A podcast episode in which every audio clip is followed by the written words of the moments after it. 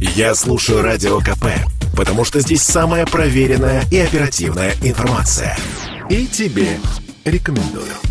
Множество камер фиксации нарушений правил дорожного движения установлены для сбора денег, а не для повышения безопасности на дорогах. Это мнение не обывателя, а генерального прокурора России. Выступая на правительственном часе в Государственной Думе, Игорь Краснов заявил следующее.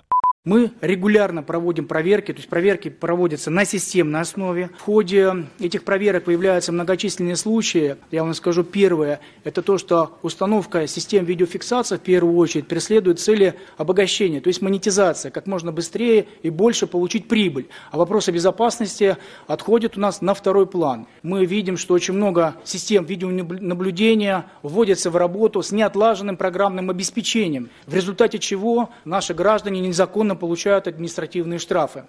Первые дорожные камеры наблюдения появились в России в конце нулевых. По состоянию на начало года в стране насчитали больше 15 тысяч стационарных камер и более 3,5 тысяч передвижных комплексов видеофиксации. Тем временем президент России поручил правительству легализовать приложения для фиксации нарушений на дорогах. Другими словами, водителей получится наказывать на основании фото и видео, снятых примеру, на телефон. Поправки в закон, которые это разрешат, должны быть приняты до лета, настаивает Владимир Путин. В госавтоинспекции ранее рассказывали о системе «Народный инспектор». Сообщалось, что любой гражданин сможет снять на видео факт дорожного нарушения и поделиться кадрами с полицией. В ряде регионов такие приложения уже работают, в частности в Татарстане. Жители республики в основном сообщают о нарушении правил парковки, а также о водителях, которые не пропускают пешеходов.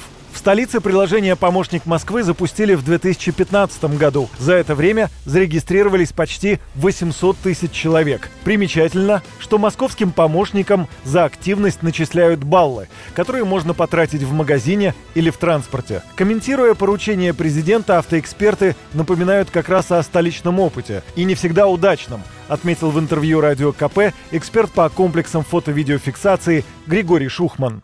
Есть случаи, когда люди специально ради того, чтобы получить побольше бонусов, или баллов, или еще по каким-то причинам, фиксируют события, которые нарушением явно не являются, просто подбирая соответствующий ракурс. То, что заложено в законопроекте, который разрабатывается давно, там предусмотрено, что не само устройство с этой программой становится устройством автофиксации. На фотографии, полученные от ручной фиксации гражданами, будет распространяться упрощенный порядок правоприменения привлечения к ответственности собственников транспортных средств. Соответственно, можно говорить о том, что в деле возникает свидетель, а у свидетеля есть в том числе ответственность за дачу ложных показаний. То есть уже можно отсеять на этом основании тех, кто недобросовестно фиксирует ради фиксации баллов, бонусов и так далее.